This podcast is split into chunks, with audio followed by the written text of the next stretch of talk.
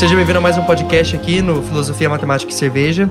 Hoje a gente vai estar tá dando continuidade àquela série do Entendendo a Matemática, onde no primeiro episódio a gente deu uma. O que é matemática? A gente falou um pouco sobre como a matemática é abstrata e vários outros conceitos de como os números são importantes, sim, para matemática, mas eles não são tudo, eles não passam de uma ferramenta. E dando continuidade àquela conversa, agora a gente vai falar um pouco sobre como entender a matemática. E para isso, eu tô com um convidado ilustríssimo aqui, o Luciano. Luciano, dá um salve aí. Olá, pessoal. Olá, todo mundo. Meu nome é Luciano e, por um acaso, também sou professor de matemática. Prazer estar aqui com vocês. E o Luciano, ele tem um podcast que é o Escola Pública Podcast. Eu quero deixar isso muito bem claro aqui, que eu quero que todo mundo vá lá ouvir. O conteúdo do cara é excelente. Então vai lá no Escola Pública Podcast. Eu e o Luciano, na verdade, a gente já gravou um episódio junto, só que o episódio ficou com duas horas de, de bruto e aí.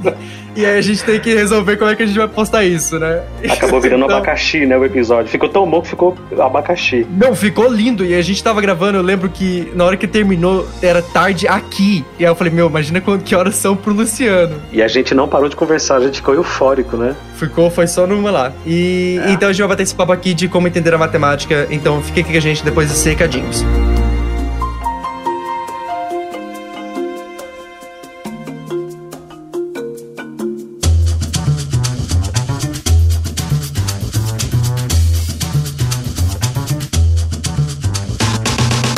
Gente, como sempre aqui nos recados, a gente vai dar aquele call to action aqui. Segue a gente lá no Instagram, a gente tá ganhando bastante feedback lá. Eu sempre leio, sempre respondo, sempre tô dando notoriedade. Se você marcar o podcast lá nos stories e me marcar junto, também vou compartilhar essas coisas assim. Então segue lá no Instagram, é arroba Miguel Algorta, tá aí na descrição. E lembrando que o desafio do Filosofia Matemática e Cerveja ainda tá de pé, que é o esquema da pirâmide, que é você recomendar esse podcast para outros cinco amigos, cinco conhecidos, ou às vezes mesmo recomendar o mundo dos podcasts para aquela pessoa. Às vezes a pessoa não conhece podcasts e tal. Então, faz esse lance aí, manda lá pra mim e aí a gente conversa, beleza? E segue a gente também lá no Twitter, gente. A gente tá uh, lá no Twitter, arroba FMEcast, Filosofia, Matemática e Cast. Uh, segue a gente lá no Twitter, uh, a gente posta coisa lá e começa a falar do groselha daqui a pouco, então segue a gente lá, ok? E se você não quiser ouvir o curiosidades do dia a dia sobre a história, né, um pouco sobre os números complexos, Uh, você pode pular diretamente para 17 minutos e 47 segundos.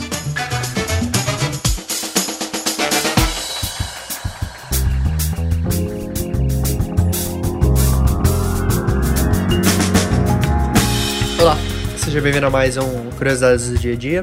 Esse aqui é o primeiro de vários que vão ser curtinhos e tal. Eu queria bater um papo aqui com vocês sobre números complexos, eu acho que eu não falei o suficiente aqui. E por que eu escolhi de novo para falar sobre isso? Eu tava num debate com um amigo meu, uh, e ele comentou assim: Ah, não sei o que lá, a gente tava falando sobre números complexos e tal. E ele tinha falado para mim que ele tinha meio que encrencado com alguém assim, porque esse outro alguém falou que números imaginários eram. não estavam na vida real, não sei o que lá, e que a gente não precisa de números imaginários, que a gente tá só criando mais coisa, né? Assim, a gente tem que colocar no papel que números imaginários, por mais que eles tenham aplicações reais, por mais que eles sejam úteis, por mais que eles sejam lindos, né, do jeito que eles são aplicados e tal, eles realmente são números imaginários. Eles não.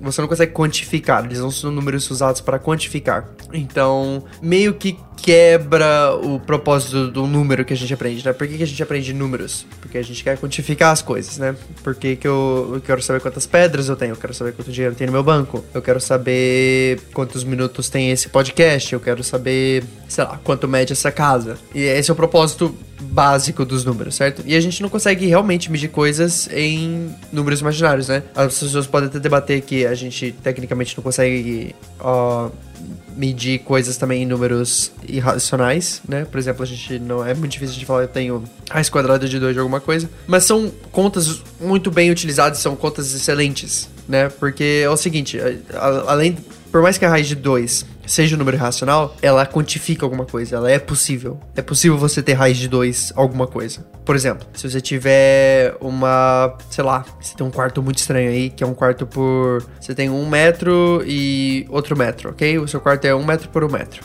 E aí você quer saber. Você quer colocar alguma coisa na diagonal do seu quarto. Você quer medir qual é a, o quão grande é a diagonal do seu quarto.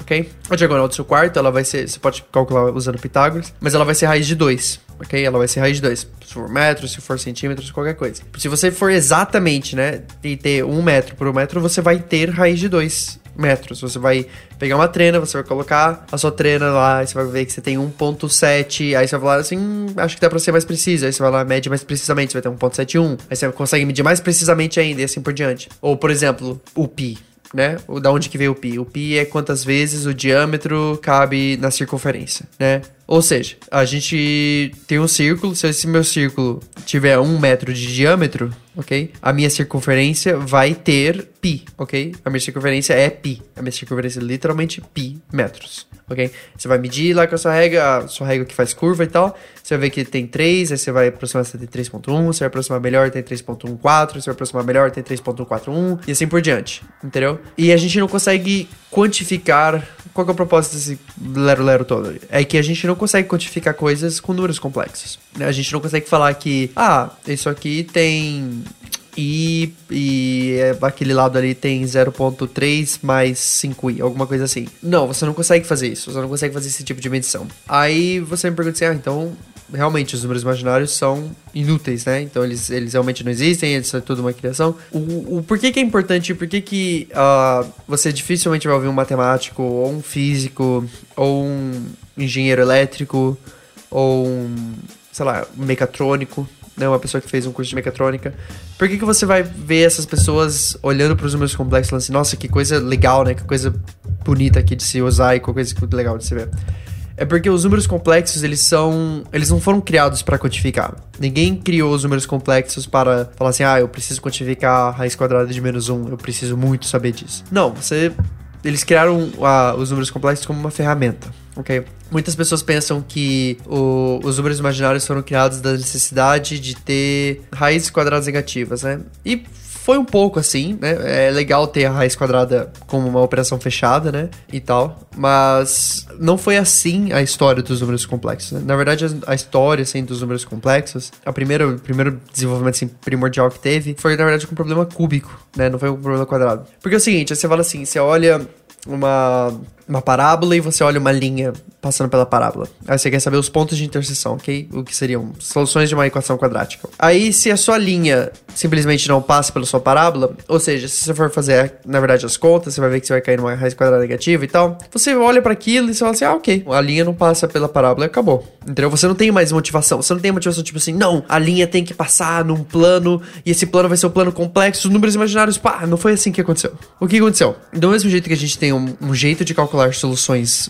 para equações quadráticas, existe um jeito de calcular soluções para equações cúbicas. E uma dessas milhares de maneiras, é porque equações cúbicas são bem mais uh, diversificadas, bem mais complexas e tal. Uma dessas maneiras de construir né, as, as soluções de uma equação cúbica, muitas das vezes você vai ter problemas onde você vai ter uma raiz quadrada de um número negativo. E o que acontece?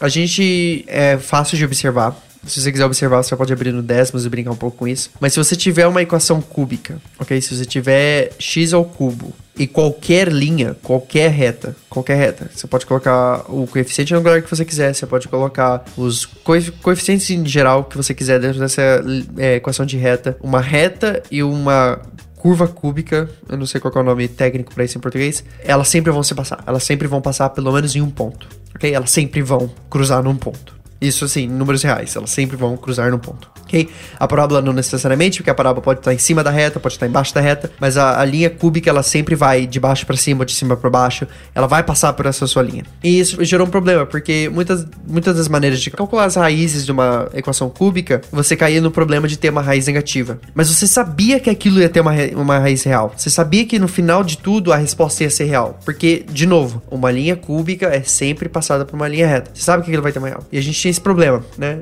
Então o matemático virou e falou assim: eu vou brincar aqui com isso aqui e eu vou falar que eu vou só deixar essa raiz quadrada de menos 1 aqui. Ele fatorou, né? Deixou lá a raiz quadrada de menos 1.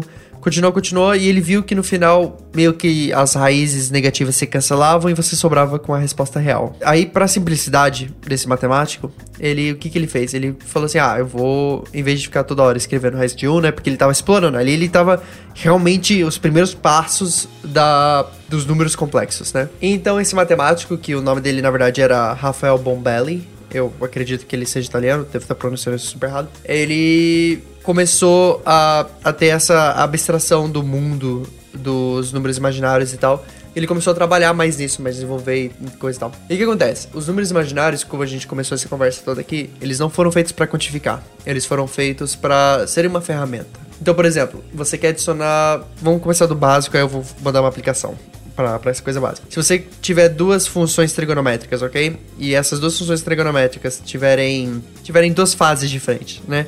Elas tiveram uma, um pequeno drift, uh, talvez para esquerda, talvez para direita, mas os dois foram diferentes, ok? E você quer adicionar essas duas funções que têm um, uma fase diferente. São diferentes fases certo? Para adicionar esses dois negócios e conseguir uma outra uh, função trigonométrica explícita é muito difícil. É muito, muito, muito difícil. Por exemplo, tenta aí, se você quiser, o desafio e tal, tenta adicionar cosseno de x mais 15 mais cosseno de x mais 50, por exemplo. Então, uma tá em mais 15, a outra é mais 50, são diferentes fases e tal. É muito difícil você fazer isso. Porém, com os números complexos fica muito mais fácil, porque aí a gente tem a identidade de Euler, a gente fala que e elevado a i x é igual a cosseno de x mais i vezes seno de x. E aí você pode trabalhar muito fácil, fácil com isso e brincar. E por que isso é importante, por exemplo, para esse especificamente para essa explicação? Uh, correntes alternadas. Se você tiver correntes alternadas e você tiver duas. Uh, eu não sei explicar, eu não sou engenheiro, não sou físico. Mas se você tiver duas voltagens e elas estão em fases diferentes e elas estão dentro de um mesmo circuito, você precisa eventualmente adicionar elas certo? E para adicionar elas, você usaria números complexos, por exemplo. Ou uh, ah, para calcular corrente, para calcular corrente num, num circuito também é muito utilizado números complexos. Na robótica é muito utilizado números complexos. Uma outra aplicação para números complexos, por exemplo, é na edição de áudio, né? Que por mais que o nosso editor aqui, ele com certeza deve estar usando um, um software, né, de áudio, pode ser o Audition do Adobe, pode ser, sei lá, eu só conheço o Audition do Adobe porque eu só usei esse, mas mesmo o Audition do Adobe, vamos supor que você tem uma ferramenta, se você já editou áudio, você sabe que tem essa ferramenta, onde você captura uma parte de um áudio, você fala que aquilo lá é, é, lixo, né? Você fala que aquilo lá é som de ruído de fundo, alguma coisa assim. E você. E aí a, o software, ou a máquina mesmo assim, ela consegue ver onde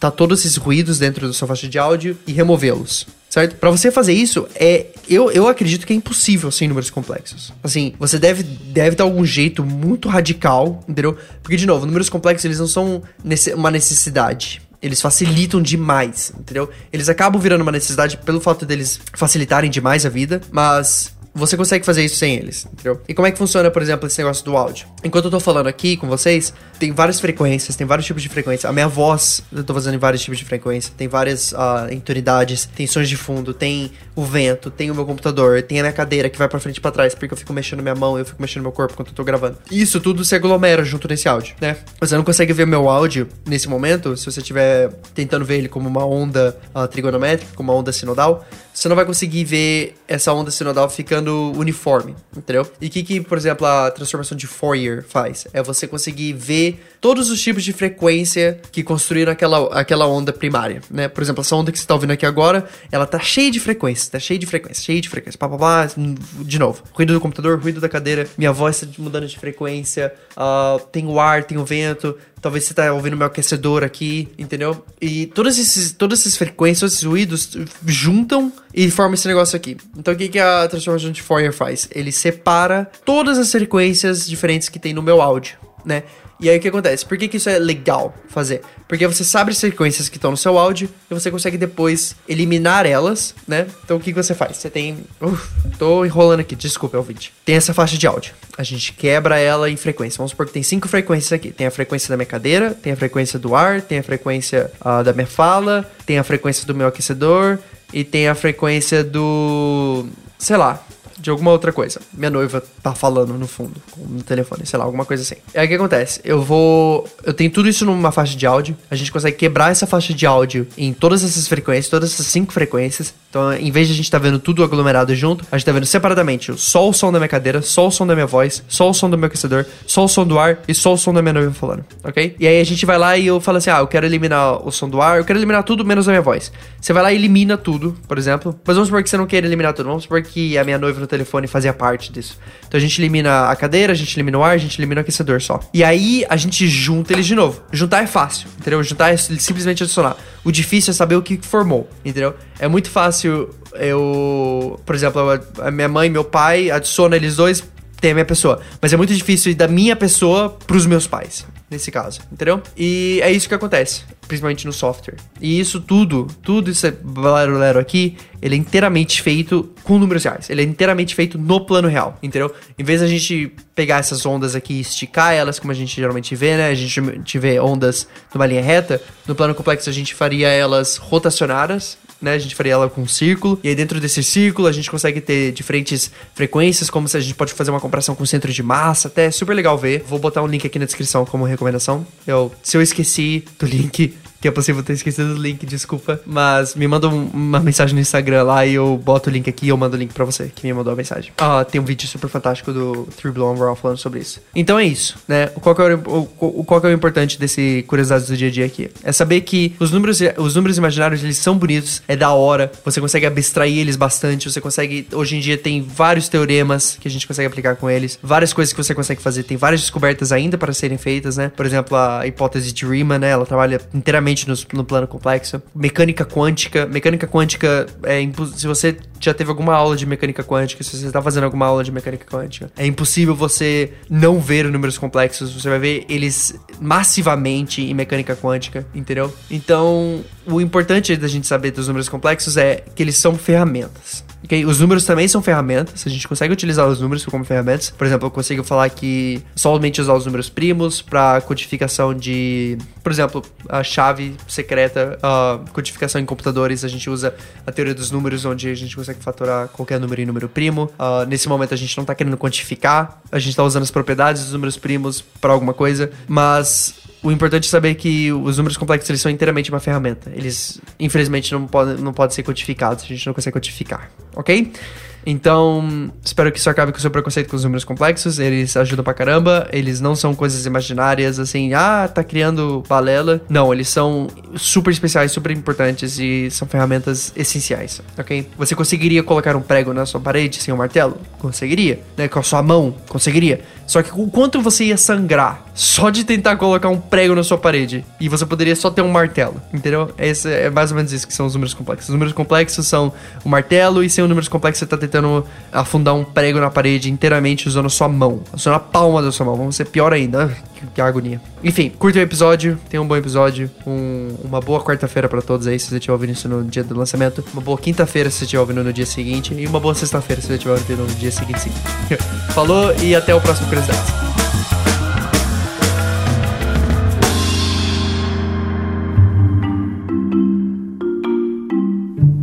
Luciano, o que eu vejo bastante gente falando, principalmente quando fala assim, ah, as pessoas perguntam pra mim, ah, o que, que você faz? Eu falo, ah, eu curso matemática, dou aula de matemática e tal. As pessoas elas falam assim, nossa, eu odeio matemática, eu nunca entendi matemática na minha vida. Ou tipo assim, nossa, matemática é muito difícil de entender. Ou alguma coisa assim. As pessoas nunca falam, nossa, que negócio legal, entendeu? E eu acho que isso vem muito da pessoa, da matemática ser uma maneira diferente de entender, né? Eu tava falando com você um pouco antes da gravação aqui. E se eu falar pra uma pessoa que eu ataquei uma bola de tênis, uh, e eu quero que a pessoa desenhe o trajeto dessa minha bola de tênis, a pessoa vai lá, desenha uma curva assim, e ela, tudo bem que ela não sabe que o nome é uma, para, uma parábola, alguma coisa assim, mas ela consegue interpretar essa ideia da física e transcrever para um papel. O que é muito difícil na matemática, porque é aquele lance, né? Se eu peço para você me dar um número 4, você não consegue me dar um número 4. Né? Você faz 4 uhum. com o dedo, mas 4 com o dedo são 4 dedos. Se você desenhar o número 4, é só um símbolo que a gente tem pro número 4, né? Então você vai falar que o seu 4 e o 4 no número romano são 4 diferentes. Não, eles têm a mesma ideia, só que eles têm símbolos diferentes para interpretação. E isso é um grande problema da matemática. Como é que você, assim, na sala de aula, alguma coisa assim, como é que você consegue quebrar essa barreira da abstração da matemática? Qual que você acha que é a melhor maneira de quebrar essa barreira? Bom, os meus alunos, eles são bem pequenos, né? Eu tenho alunos de sexto uhum. ano no, no, com 11 anos de idade uh, e eles são bem receptivos. Ao contrário de alunos já de oitavo, nono ano ou até de ensino médio, por exemplo, é, que já são bem mais resistentes, justamente porque não entenderam, né? Uh, os alunos uhum. pequenos uhum. de sexto ano, com 11 aninhos, por eles serem receptivos, é muito mais prático você conseguir convencer convencê-los de que aquilo é interessante. E o caminho é justamente por isso: mostrar que é interessante, que é legal, que dá para fazer, que vai ser divertido. Porque se não for assim, cara, não vai, não vai. Depois você vai para uma coisa mais teórica, uma fórmula, uma equação, um, pro, um problema ali mais elaborado, né? Mas a questão é, não é, é tipo um segredo. Não fala que é matemática ainda, você entendeu? Não conta o segredo, não, não dá spoiler. Ó, isso aqui vai ser matemática. Não, olha, nós vamos fazer um negócio aqui agora, vamos bolar aqui um esquema, uma atividade e por exemplo, eu lembro quando eu estava explicando uma vez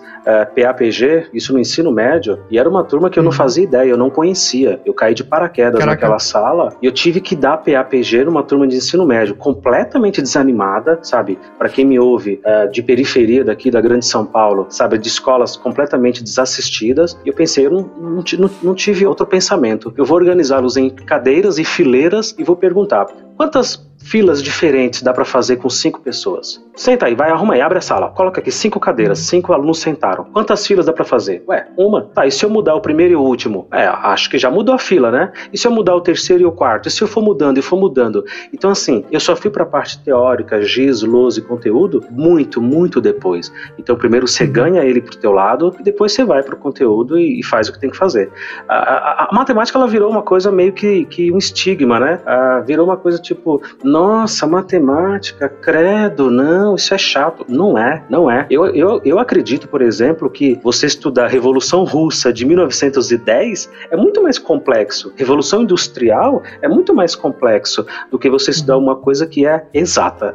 Mas uma coisa que, que eu vejo que é muito problema, por exemplo, com, com alunos, eu acho que eu acredito de qualquer área, assim, é de qualquer área, de qualquer idade ou de qualquer sala de aula, que é o seguinte, por exemplo, a Revolução Russa, ela é realmente muito mais complexa de entender do que de entender conjuntos abertos e fechados certo? Só que a Revolução Russa, ela envolve bastante, por exemplo, motivações humanas, uh, tudo bem que tem a política, bravíssima política ali, mas são coisas que as pessoas conseguem experimentar na vida, entendeu? A pessoa, ela não consegue experimentar na vida uh, o fato de um conjunto estar tá fechado e um conjunto estar tá aberto. É muito difícil, principalmente para um aluno que é jovem, assim, ele não viu coisas avançadas assim, é muito difícil para ele entender, tipo, o que é um conjunto aberto? Como assim fechado? Como assim é, o, eu posso chegar pertíssimo do zero, mas eu não posso estar no zero? Como assim? Como, tem um finito, alguma assim? Então, o meu problema, que eu vejo bastante, é as pessoas tentando fazer a abstração da matemática parecer concreta, mas sem mesmo mudar, entendeu? Então, tipo assim, uma, vez, uma coisa é você falar assim, gente, a teoria de Pitágoras é isso aqui, a outra coisa é você desenhar um triângulo com os negócios e aplicar a teoria de Pitágoras, e a outra coisa é você falar assim, Joãozinho quer fazer um telhado na sua casa. Joãozinho tem tanto de envergadura, não sei lá, a casa dele é tão larga quanto quão grande vai ser o telhado. Calcule lá a hipotenusa. Né? São três coisas que são o mesmo problema, só que diferentes. Como é que você recomendaria para alguém para quebrar essa abstração da matemática? Tipo, como é que Bom. traz, como é que traz a matemática pro, pelo menos para pessoa entender, para pessoa conseguir tocar na matemática? É, uh, você falou de algumas coisas interessantes aí. Uh, os termos são complexos, né? Quando você fala ah, um conjunto aberto, um conjunto fechado, já começa que esses não são termos do nosso vocabulário, né? Do dia a dia. Perfeito. Então você pensa, uh, o menino, a menina, o moleque ou a menina tá lá na sala de aula, eles estão lá, já teve lá história, aí depois entrou o professor de geografia, aí entrou de química, e aí entrou eu ou uma professora de matemática qualquer e vem com esses termos, com essas coisas mais elaboradas, essas expressões mais rebuscadas que não fazem parte do nosso vocabulário. Isso já, já torna chato, já começa por aí. E a questão da abstração que você falou, que eu acho que é fundamental. Não tem que ter medo de abstrair. Gente, vamos mergulhar nisso. Ó, esquece. Isso daqui não necessariamente a gente vai conseguir aplicar na realidade ou vai conseguir observar na realidade. Como você deu o exemplo da bolinha quando ele faz o desenho da parábola. Não necessariamente a gente vai aplicar isso na realidade. Vamos abstrair? Ah, mas eu. Não, vamos abstrair. Mergulha. Cai de cabeça e mergulha. Como que eu consigo entender o conjunto assim, um conjunto assado? É, é você realmente. É, é, é o, é o bate-papo, é o diálogo e trazer para eles. Aí, meu amigo, aí os exemplos práticos, os exemplos realmente é, mais simplificados ajudam muito. Se não for assim, você já perde o estudante logo no começo, porque ele, ele vai achar que aquilo é chato, que aquilo é tedioso. Uhum. Não, perfeito. E falar que o que você tá vendo ali é útil para a vida real, mas se você não vai ver na vida real é importantíssimo também. Principalmente porque tem vários processos no mundo da abstração de, para depois ir para o mundo concreto. Perfeito, perfeito. Nossa, que lindo. É, chorei e não, e, e, não, e, e, não vai ter, na vida prática, no dia a dia, não vai ter. Mas em algum lugar tem. Em algum lugar, para alguma coisa, tem. E é importante saber isso. É bacana saber isso. É bacana saber como que o pixel de uma, de, um, de, um, de uma imagem é produzida. É bacana, por exemplo, saber como um microprocessador é produzido. Tudo isso é legal. Tudo isso é interessante interessante. Mas para que a gente ache, Miguel, isso interessante, você precisa de uma bagagem anterior, você precisa de uma série de conhecimentos e de coisas que você entende. Se você entendeu aquilo, meu amigo, você vai gostar do resto. Então, acho que na sala de aula o trabalho do professor é isso, é fazer esse estofo, né? Eu vou criar um monte de, vou criar um cenário ali para que na hora que eu for falar de conjunto aberto ou fechado, vai fazer sentido para ele. Tem sentido lá no mundo real lá fora? Não sei, talvez esteja, talvez não tenha, não importa, mas vai fazer sentido dentro do que a gente precisa que ele entenda ali, né? Uhum, perfeito. Putz, você arrebentou na pergunta. Nossa, pra falar da abstração, que a abstração é um negócio real, que é exatamente o que eu queria tocar depois. Até Aham. perdi aqui nos no meus tópicos. Beleza, mas uma coisa que também é muito difícil das pessoas entenderem também como entender a matemática, né? E aqui eu tô falando mais assim das pessoas que são estudantes, né? Não uma pessoa que tá num curso ou um adulto mesmo pra entender a matemática de verdade. A repetição, né? As pessoas veem as matemáticas às vezes como uma decoreba, como, ah, eu tenho que saber isso, isso e isso, e eu tenho que ficar repetindo esse exercício. E as pessoas não entendem que é a mesma coisa que, por exemplo, ir na academia. Você falar que, ah, eu sei fazer uma abdominal, mas você não realmente fazer sua abdominal todo dia, você não vai ter resultado nenhum, certo? E acredito que é assim, eu acredito não, né? Eu tenho certeza que é assim também com a matemática, que as pessoas têm que entender que só o exercício vai fazer elas ficarem habituadas com aquele mundo, e aí sim elas também vão come começar a entender melhor, né? Às vezes na sala de aula, a primeira vez que elas aprendem sobre conjunto aberto e fechado, não faz muito sentido, mas como elas começam a ver, ah, um exercício aqui, fala um exercício sobre união de conjuntos, bota ali uma, uma linha numérica, os conjuntos, né? Colocar, fazer uns conjuntos em uma dimensão e tal. O, como é que você incentiva um aluno que é só fazendo exercício que ele vai realmente fixar aquilo na cabeça dele? Repetição, você falou a palavra-chave. Repetição cria padrão. E quando você repete, você compreende. Na primeiro, no primeiro momento aquilo é estranho, no segundo talvez continue estranho, mas no terceiro, se você tiver um pouco de boa vontade, você vai começar a enxergar os padrões. E a repetição vai te trazer os padrões. E aí vem aquele filme do Matrix, né? Começa aquelas letras descendo na tela e você começa a fazer. Tudo aquilo começa a fazer sentido. Porque aos poucos você vai vendo o que é semelhante, o que não é, o que tem interseção, o que não tem, quais são as exceções, né? O ponto fora da curva, o que que. Para onde que aquilo vai caminhar? E aí, meu amigo, se prepara para vir todas as perguntas geniais que às vezes nem a gente está esperando que a pessoa vai fazer. Mas a repetição, o esforço, como na academia, o exemplo que você deu foi fantástico. Como na academia, a academia de ginástica, no caso, a repetição ela faz a perfeição e faz o aluno compreender que aquilo tem uma lógica, tem um sentido. Nós estamos indo em alguma direção. Aonde vai chegar? Bom, aí já são outros 500. Vai depender do andamento de cada turma, de cada estudante. E assim, eu sinto muita falta do seguinte: esse primeiro começo, esse esse primeiro passo para o aluno se interessar por isso é que é o mais importante.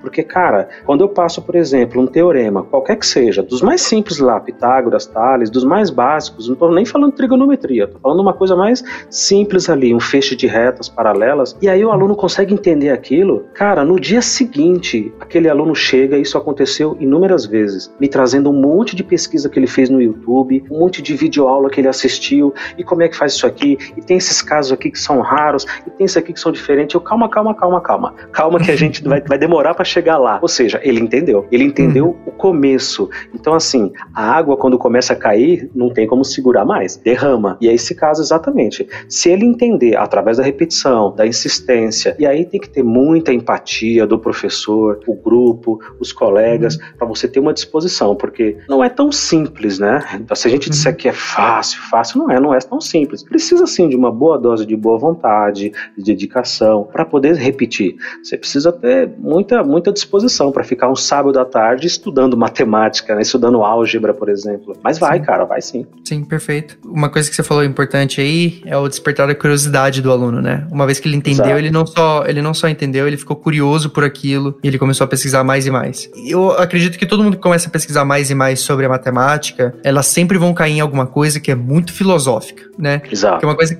porque uma coisa que a gente sempre esquece é que todas as ciências elas vieram da filosofia, né? A filosofia ela é realmente a base de toda a ciência, né? Incluindo a matemática. E tem muita, por exemplo, eu eu fui um privilegiado. Eu fui numa escola, eu tive uma escola muito boa em São Paulo quando eu morei em São Paulo. E meu professor de filosofia ele sim falava dos concei- conceitos lógicos e conceitos da matemática dentro da sua aula de filosofia. entendeu? Caramba. E isso me ajudou muito a amar mais ainda a matemática. Porque, por exemplo, esse exemplo do 4, que é o exemplo que eu sempre dou, que eu sempre dou, é um exemplo que ele deu em aula. Ele virou pra mim, ele virou, eu tava sentava sempre na primeira cadeira no- na parede pra me apoiar, e ele virou pra mim e falou assim: "Miguel, me dá um 4". Aí eu fiz um 4 com a mão. Ele: "Não, esses são quatro dedos, me dá um número 4". E aí eu desenhei no papel e rasguei o papel e dei pra ele. Falou: "Não, eu quero um número 4". Aí esses esse e tipo assim, quando eu tava dando o número 4 pra ele no papel, fazendo 4 com a mão, eu não tava de sacanagem. E não era tipo assim, ah, eu entendi já. Eu realmente não tinha entendido o que ele tava falando. Falei, como assim? Que, que, você- que número 4 é esse que você quer, entendeu? Você quer que eu faça um 4 com a minha perna? E isso não acontece muita coisa, isso não acontece geralmente nas escolas, porque isso não tá nem na, no que eles têm que ensinar em filosofia. Mas o que, que você acha sobre isso? Porque, por exemplo, eu sei que no Brasil, para você ter uma licenciatura em matemática, acredito que você nem precisa fazer uma aula de filosofia no, na universidade e tal. Aqui, se você quiser, você pode dar uma tentativa de escapada, mas é, é sempre você sempre cai para filosofia. O que, que você acha do ensino de filosofia nas escolas voltado para matemática? Você acha que isso realmente é um trabalho do professor de matemática ou é um trabalho do professor de filosofia? E se isso é realmente necessário? Se eu tive essa experiência e foi uma coisa única para mim?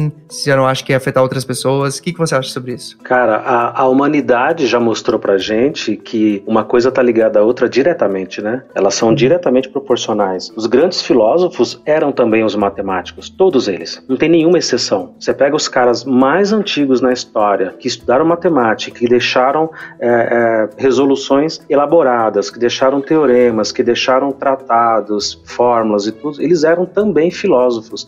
Então, assim, tem uma ligação direta entre esse pensamento abstrato, filosófico, existencial, com o pensamento concreto matemático. Você entendeu? Tá tudo ligado. Então, uhum. o que foi que aconteceu? Eu não sei. Não sei se foi a partir da França, século XVIII, essa padronização da educação educação, vamos separar por prateleira. Ó, o Joãozinho vai entrar, vai explicar matemática. A Mariazinha vai entrar, vai explicar filosofia. O Luizinho dali vai explicar biologia. E aí a gente departamentalizou tudo, separamos tudo. Eu não sei por que, que aconteceu isso. Isso virou caos. O aluno Sim. hoje ele não consegue entender que as coisas estão interligadas, não consegue entender e realmente não é tão fácil, né? Você falou do código, o 4, o 4 no dedo, o 4 no papel, o 4 em romanos. Cara, eu, eu tenho às vezes um pouco essa sensação, é, eu não tive uma aula tão fantástica como essa que você teve, se eu tivesse, certamente teria abrido a minha mente, com certeza, mas uhum. eu tenho essa sensação às vezes e compreendo a, a, dificuldade que os meus alunos têm, e muitos alunos têm com a matemática, quando eu vejo, por exemplo, a, a língua chinesa, né, o mandarim, que eu gosto muito, aqueles ideogramas. Eu fico assistindo às vezes alguns vídeos, sabe, esses, essas pessoas que saem filmando no meio da rua do nada, uma coisa bem aleatória, e aquelas placas de rua, e aquelas placas de lanchonete, de restaurante, tudo, aqueles ideogramas, e eu, caramba, como que eles conseguem associar que aquele símbolo significa casa. Como, uhum. que eles, uhum. como que eles conseguem associar que aquele símbolo significa pare ou vire à esquerda e vire à direita? Sabe? Que trajetória foi essa de raciocínio lógico que eles entenderam? Ah, esse símbolo aqui significa prossiga, pare, volte, né? Então, uhum. é, é, o mesmo raciocínio que a gente faz para matemática. Da onde que a gente tirou o 4? Né? O 4, na verdade, ele, ele é extremamente abstrato, né? Ele não é uhum. tão concreto como a gente imagina. Então, assim, a, tá totalmente ligado. Filosofia, matemática. Eu, eu acredito que o professor ele tinha que ele tinha que dar uma aula de tudo. Ele tinha que dar uma aula de tudo. Né? É uma uhum. reflexão que eu faço, inclusive, comigo, com os meus colegas, de que os meus alunos eles têm que dominar biologia, química, física, matemática, história, geografia, arte, sabe, é, língua portuguesa, inglês, né? Ou às vezes espanhol, língua estrangeira, dependendo da escola. Mas eu pessoalmente não consigo dominar todas essas matérias. Eu entendo um pouco de matemática. Já o outro entende um pouco pouco de biologia. E o aluno ele tem que dominar tudo. Aí, meu amigo, fica complexo, né? Fica Sim. complexo. Se você tivesse uma ligação de filosofia e matemática, cara, seria show de bola. Show de bola. Primeiro, porque na prática, isso eu vi pessoalmente, eles adoram. Quando você tem um professor ali que gosta do que faz, isso é fundamental. O cara precisa gostar do que faz. E ele aborda a filosofia, cara, aí é que nem pólvora. O negócio explode, vai no rasteio e é super rápido. Eles gostam desse questionamento, dessa abstração. E aí você chega uhum. e fala, ó, Lembra daquela abstração de filosofia? Então, matemática é igual. Aí é show. Sim. E a gente usa, a gente consegue usar da abstração com. Pra, ah, matemática é muito bonito, que lindo. Uhum. Perfeito, uma coisa que você também falou sobre o entendimento, que é, acho que é, faz bastante parte do entendimento da matemática mesmo, é ver a matemática em, outros, em outras matérias, né? Por exemplo, quando você está em biologia, né? Porque você pode usar muito bem o exemplo da física, é claro, que. Mas aí é muito óbvio, né? Porque a física usa. A linguagem da física é a matemática, né? Uhum. Mas a linguagem, por exemplo, da, da química ou da biologia é um pouco diferente, né? Mas a gente consegue usar matemática a gente consegue quantificar coisas dentro da biologia. Ou às vezes a gente consegue usar conceitos da biologia para ajudar a gente na matemática, né? Por exemplo, um conceito de crescimento na, na natureza, um crescimento de células, por exemplo, né? Que uma célula vira duas, duas células viram quatro, quatro células viram 16, né? Que vai subindo em PG. Isso está no universo. As células se importam que elas estão fazendo PG? Não. As células estão lá fazendo o que elas têm que fazer, né? Mas a gente consegue trazer tanto da biologia para matemática. Como é que a gente consegue instigar esse trabalho? Por exemplo, é muito muito fácil, num, talvez uma escola muito boa, onde todos os professores amam o que eles ensinam, juntar os professores e falar assim, gente, vamos juntar tudo aqui, ó, biologia vai falar de química,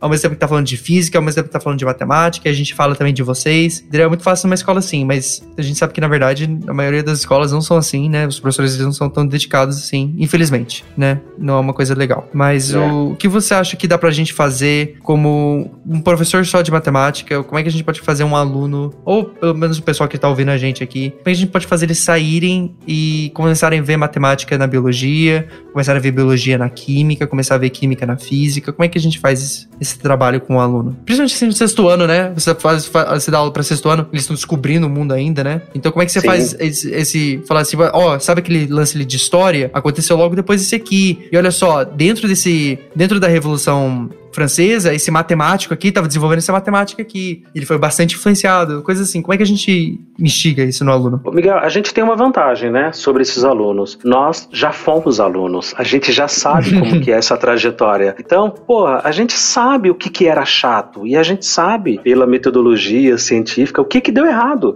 Pô, aquele professor explicou tudo atravessado, tudo atrapalhado. Aquela outra professora, pô, ela era tão boazinha, tão legal, mas cara, ela se, ela se perdia na explicação dela dela e a gente teve muitas experiências ao longo de muitos anos. Aqui no Brasil, aqui em São Paulo, para quem nos ouve, os alunos passam 12 anos dentro da escola. Né? Eles fazem o ensino fundamental do primeiro ao nono, que agora aumentou, era a oitava série, agora vai do primeiro ao nono, e mais três anos do ensino médio. São 12 anos, cara, mais de uma década. Então isso tem que servir para alguma coisa. No meu caso, me serviu para pensar: bom, eu não posso ser igual aos meus piores professores. Eu não posso ser igual aquelas pessoas que não sabiam explicar. Porque eu acho que esse é o maior o desafio hoje. Você tem pessoas inteligentíssimas, pessoas é, extremamente capazes tecnicamente, mas não sabem lidar com o humano, não sabem lidar com pessoas. E essa didática, essa oratória, falar bem, se fazer entender, porque você tem 50 minutos aqui para quem nos ouve, a aula dura só 50 minutos. E aí, meu amigo, você tem que fazer milagre, sabe? Ah, então, em 50 minutos, se for duas aulas, uma hora e pouquinho, você tem que ser muito claro, muito conciso e trazer eles para o teu lado. Como fazer isso? Faz o inverso. Lembra das suas aulas mais chatas, lembra das suas piores aulas, lembra daquilo que você entendeu, não com o seu professor, mas no mundo. E aí você ficou pensando, puxa, se o meu professor tivesse explicado desse jeito, eu teria entendido. E isso é uma vantagem que a gente tem, né? A gente, uhum. por ter mais idade que esses alunos, a gente fala, peraí, eu não vou fazer que nem o professor Joãozinho ou a professora Mariazinha, porque eles foram péssimos. Eu vou fazer diferente. Talvez dê certo, talvez não dê, mas de qualquer forma já é um experimento e já vale a experiência. Você tinha falado da física, pô, o que eu mais vejo aqui nos alunos de ensino médio, e aqui no Brasil, o aluno ele só estuda física a partir do ensino médio, tá? É, ele tem a uhum. matemática ao longo de todo o ensino fundamental. Quando chega no ensino médio, ele vai ter a matemática, continua mais o, o a, a, física. Eles associam, Miguel, que a física é matemática, e quer saber? Eles odeiam a física tanto quanto matemática. O que é assustador, porque a física, como você já começou na, na, aqui no programa falando, ela é muito mais prática e muito mais direta, porque você Sim. pode visualizar os exemplos, inclusive inclusive, né? Os exemplos, os exercícios, os, os problemas, eles são muito mais objetivos e muito mais didáticos. Dá para entender com muito mais facilidade do que uma abstração de matemática, de conjunto e tal, e coisa e tal, que nós estávamos falando agora. Ah, e eles odeiam. Eles odeiam porque eles associam, bom, isso aqui é matemática, então é chato. E não é. E na verdade não é. Uhum. Ela é muito mais simples e muito mais direta. Então, assim, como que a gente poderia fazer que o aluno gostasse e se interessasse mais? Primeiro, sentar, pensar, sentir a turma, olhar para os alunos e falar, bom, é daqui que eu vou partir. E aí vai do, do, do que cada um tem né? É, você falou, a matemática é linda. Pô, você, você já começa com esse pensamento, acho que já começa muito bem, porque você vai conseguir uhum. transmitir isso para eles. Não tem nada pior, infelizmente eu tenho visto muito essa realidade, não tem nada pior do que professor desanimado. E tem muita gente desanimada. Sim, sim. Inclusive, bastidores aqui, eu convidei o Luciano aqui de, de do nada, assim, porque eu tava gravando esse episódio sozinho e eu não conseguia levar um papo sozinho, eu tava desmotivadaço. Falei, não, não vou postar nada que eu tô desmotivado. Aí o Luciano é me porque, ajuda. É, ah, então, estamos aí para isso, né? Porque as nossa. ideias elas vão, elas vão aflorando, né? E na nossa cabeça parece tão perfeito, né? Mas na hora que você começa a falar, não vai, né? Não, ontem. Ah, bastidores aqui, gente. Música de bastidores aí, Caio.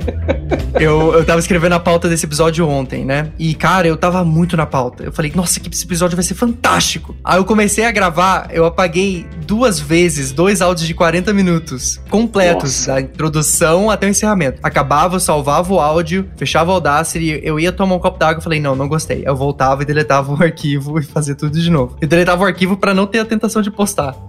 Porque não tem nada pior do que um professor desmotivado, cara. Não tem nada é, pior do que um professor desmotivado. Esse exemplo seu é ótimo. Você jogou dois áudios imenso fora, que dariam dois programas, né? Daria dois episódios fantásticos, mas assim. Totalmente diferentes. Exato. Você é. experimentou e você viu, esses dois não prestam. Quer dizer, dois erros, cara, na verdade, se a gente for ver, te ajudaram muito mais do que o acerto. Isso não é filosofia de boteco, não, tá? É que assim, aí, volta, aí volta aquilo que eu tinha falado. Como fazer, como, como expor isso pro aluno e fazer com que ele entenda, com que, ele, com que esses números dançando na cabeça dele façam sentido. A gente tem essa vantagem, Miguel, de que a gente sabe o que é que não deu certo. A gente já está há muitos anos como aluno dentro da escola, sentado no banco da escola, e do outro lado, na universidade e também, mais para frente, dentro da escola, dando aula como professor.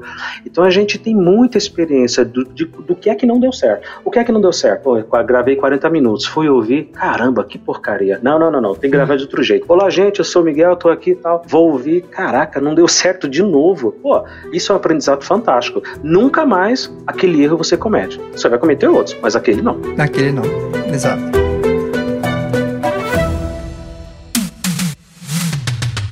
Cara, eu acho que o, o papo ficou bem legal.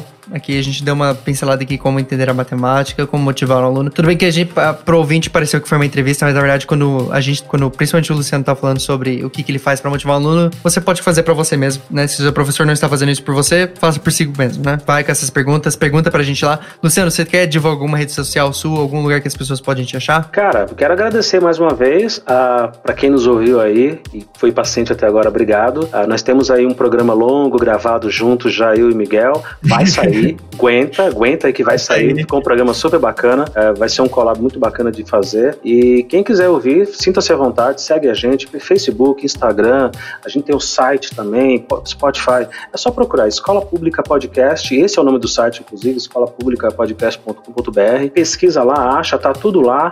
Se diverte, se comunica com a gente. Estamos aí. Professores que queiram participar também, a gente aceita, aceitamos professores de todos os lugares do mundo, do país. A gente tem conversado, é uma alegria muito muito grande, né? Ter conversado com professores do Rio Grande do Sul até o Rio Grande do Norte. E são Bacana. sotaques, experiências e, e, histórias maravilhosas de quem realmente ama o que faz, de quem tem vocação do que faz. E, e aí é professor de história, de geografia, de química, de matemática, muitos professores de matemática. E aí, para fechar mesmo, uh, eu tava editando agora, na hora que o, Miguel entrou em contato comigo, eu tava editando um episódio Tirei ele do trabalho. É, é, trabalho não, né? Porque já, aqui, pra quem nos ouve, já é de madrugada. Lá no Miguel ainda tá um pouquinho mais cedo. É, tu já tô sono. Pois é. E aí a gente tá falando justamente sobre isso, cara. E assim, eu tenho visto, eu tenho ouvido uma regra muito constante das pessoas com quem eu conversei no podcast, lá na escola pública. Aquela matéria que todo mundo meio que odiou, que teve dificuldade, detestou, quando o cara resolveu se tornar professor, qual, qual disciplina escolheu? Aquela. Então tem professor de geografia que detestava geografia. Aí ele foi lá e escolheu geografia. Sabe? Tem, um, tem uma, uma, uma questão aí de superação e que é bacana isso. Então, esse profissional, quando chega na sala de aula, ele fala: Ah, cara, eu tinha umas dificuldades aí, eu não conseguia fazer. Então, peraí, não vou explicar desse jeito, não, senão eles também não vão conseguir entender. E aí vai. A questão do, do, do conjunto aberto, fechado, do jeito que você entendeu, Miguel, você vai tentar explicar desse jeito. Porque você fala, não, só pode ser mais simples desse jeito. Esse é o nosso desafio. Perfeito, cara. Putz, vai lá ouvir. Escola Pública Podcast, não esqueça. E é isso. Muito obrigado por ter ouvido até aqui e até a próxima. Tchau, tchau. Até a próxima. Falou.